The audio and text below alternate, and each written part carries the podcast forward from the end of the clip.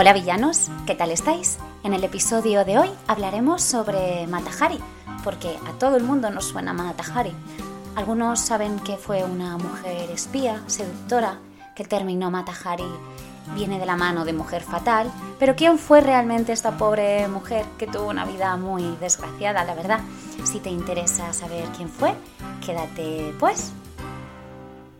Hola villanos, ¿qué tal estáis? Bueno, perdonar porque hacía mil que no subía episodio y no por falta de ganas, sino porque, bueno, hace literalmente dos días, hoy es mi segundo día de vacaciones, por fin, madre de Dios, madre de Dios, no veía el momento, ¿eh? No veía el momento, o sea, este último mes ha sido el más largo de mi vida.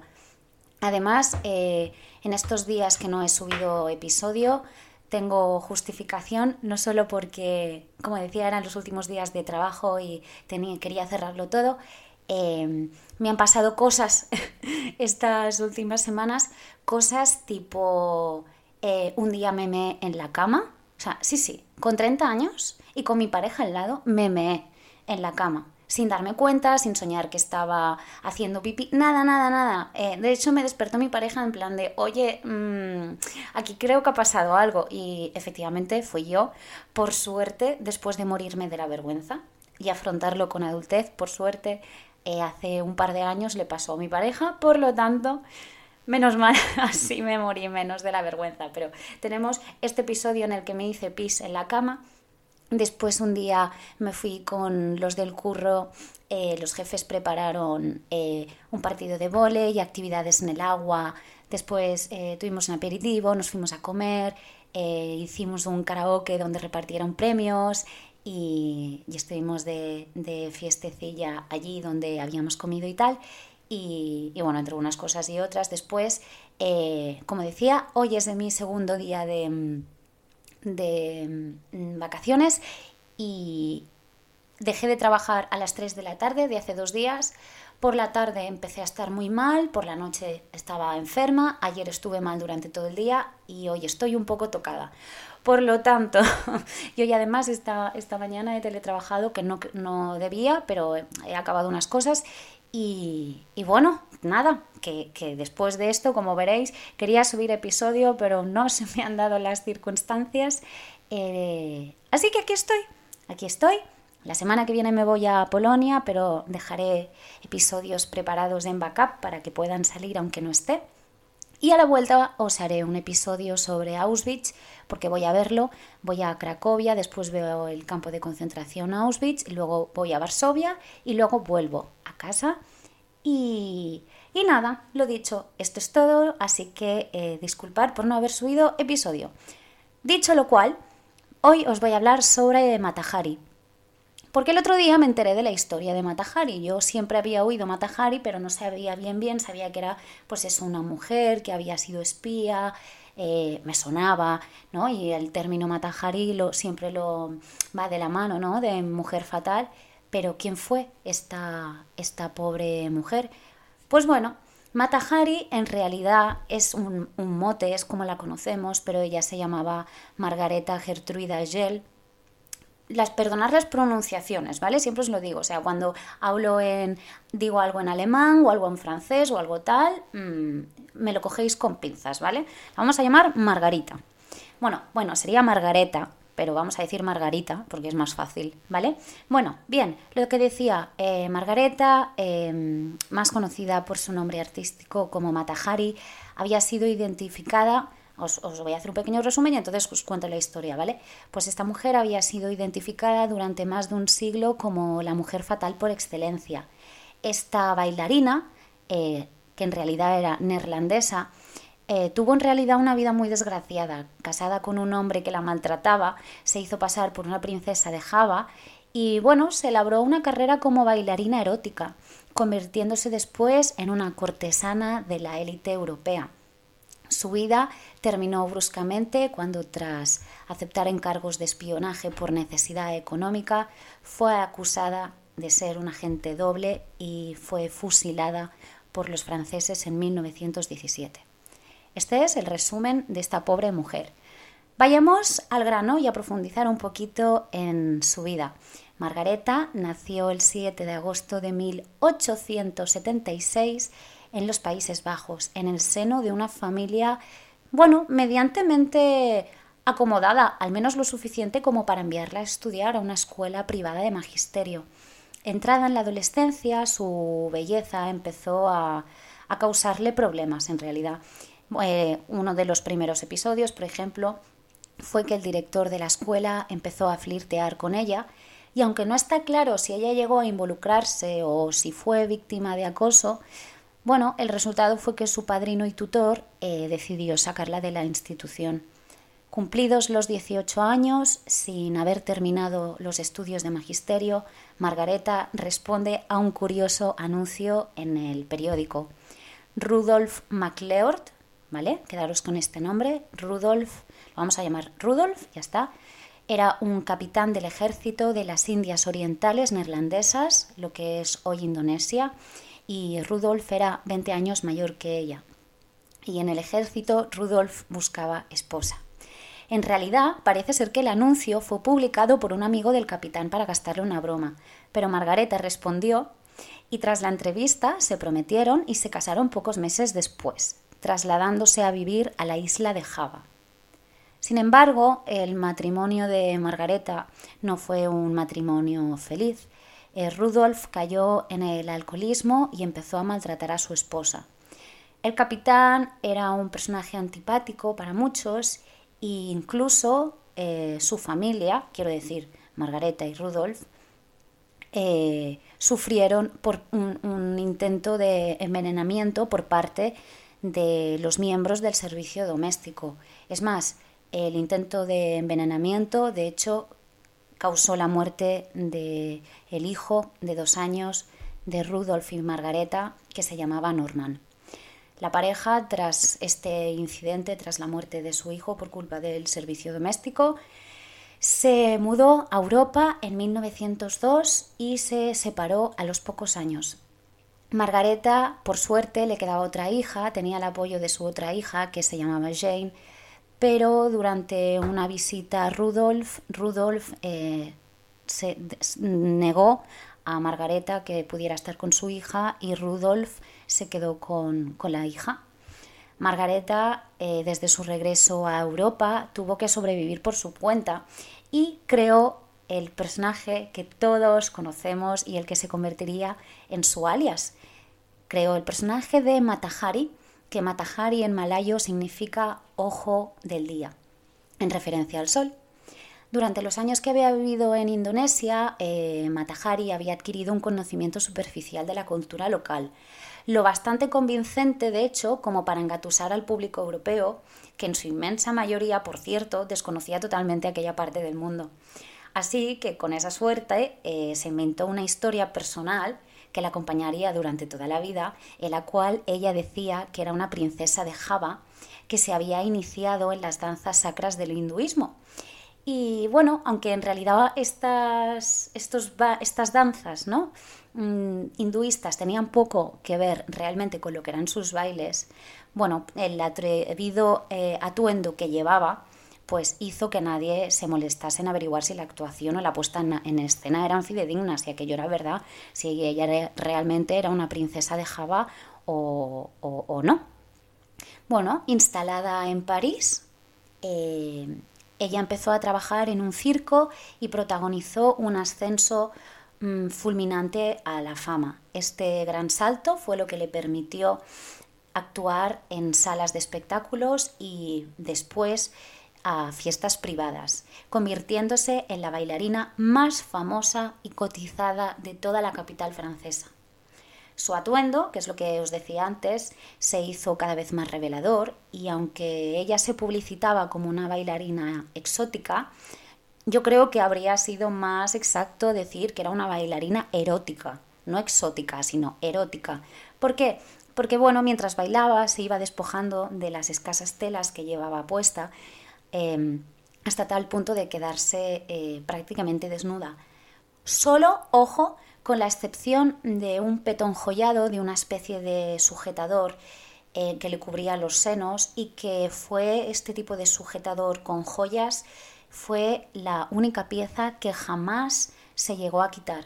Y realmente nunca se la llegó a quitar porque, mm, por lo que se sabe, tenía, eh, ¿cómo se dice?, complejo de pecho. Ella creía que tenía un pecho muy pequeño y por eso nunca se lo había quitado. Si buscáis imágenes de Matahari, la veréis que ella sale con, el, con este sujetador enjollado que, que os digo, ¿no?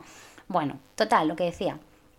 Su fama, eh, reforzada por, por la mm, bibliografía que ya se había montado, ¿no? que era la princesa de Java y tal, todo esto le permitió ganarse bien la vida y le permitió que se relacionara con la élite. De hecho, se convirtió en amante de muchos personajes ricos y poderosos. Pero ¿qué pasó? Cuando giraron las tornas? Cuando la historia empezó a, a caer? Bueno, como decía, cuando su ex marido se negó a devolverle a su hija. ¿Esto qué significaba para toda la élite? Bueno, pues que a los ojos de la sociedad ella era una mujer lujuriosa y que a la que no le dejaban tener a su hija, por lo tanto, no disponía de los apoyos necesarios para iniciar un proceso legal contra el capitán del ejército colonial, contra Rudolf. Además, a los pocos años empezaron a surgir imitadoras mucho más jóvenes y más atrevidas que ella. Por lo que, bueno, eh, Matahari tuvo que aceptar además trabajos como, como modelo erótica, eh, posando casi desnuda, pero como siempre digo, sin, sacarse siempre este peto enjollado, este tipo de sujetador que nunca se quitó. Margareta cuando se acercaba a los 40 años y su fortuna a lo mejor sí que se podría haber mm, perdurado en el tiempo, eh, tuvo otro infortunio que fue cuando estalló la Primera Guerra Mundial en 1914. Muchos de sus amantes eran militares, por lo tanto, ¿qué pasó? Que fueron movilizados y Matahari, que había llegado a depender bastante del apoyo económico de, sus amantes eh, militares, pues al estos partir a la guerra, ella eh, volvió a tener otra vez dificultades económicas. En ese contexto, ambos bandos involucrados en la guerra, tanto franceses que ella vivía en París como los alemanes, le ofrecieron aprovechar su fama para actuar como espía seduciendo a oficiales del enemigo, ya que como ciudadana de un país neutral podía moverse libremente por Europa. Los primeros que la contactaron fueron los alemanes y más tarde los franceses, pero al parecer Matahari no informó a los franceses de que había tenido una oferta previa de los alemanes para evitar suspicacias una precaución que realmente mm, más tarde se le volvería en contra, sobre todo cuando apareció el jefe del servicio de inteligencia francés, el Georges Ladouche, se enteró de que dichos contactos de, de Matahari y sospechó que fuese un agente doble, por lo que la hizo arrestar y la acusó de espionaje. Como se supo años más tarde, Matahari no fue una espía fatal cuya leyenda ha trascendido, no, no. Las pocas informaciones que reveló eran casi todas simples cotilleos, historias picantes acerca de la vida de, la vida, sobre la vida íntima de algunos oficiales y bueno, los escasos datos que realmente interesaban a la inteligencia militar en realidad eran anticuados y probablemente estaban sacados de periódicos de países neutrales, que no estaban estos periódicos sujetos a la censura de, la guerra. Además, eh, la pobre, ella siempre sostuvo que ella no había dado a los alemanes ninguna información de valor, a pesar de que la oferta que le hicieron algo que el propio gobierno alemán secundó, de hecho, al publicar en el 1930 un dossier sobre sus actividades, porque, bueno, lo habían considerado una traición a Francia, que era su país de adopción. De ahí la famosa frase que supuestamente Matahari pronunció durante el juicio, que es la famosa frase que ella dijo, ella dijo, una ramera sí, pero una traidora nunca.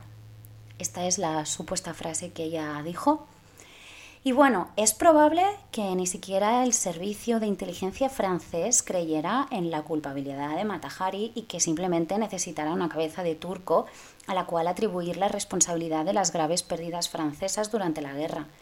Durante el juicio, de hecho, los agentes de inteligencia desmontaron la historia de la princesa de Java. Eh, pero la usaron convenientemente como una prueba de que se trataba de que ella era una mujer que había vivido del engaño. Por lo tanto, si había vivido del engaño y había engañado a todo el mundo, ¿por qué no pensar que, realmente era un agente doble y que seguía engañando?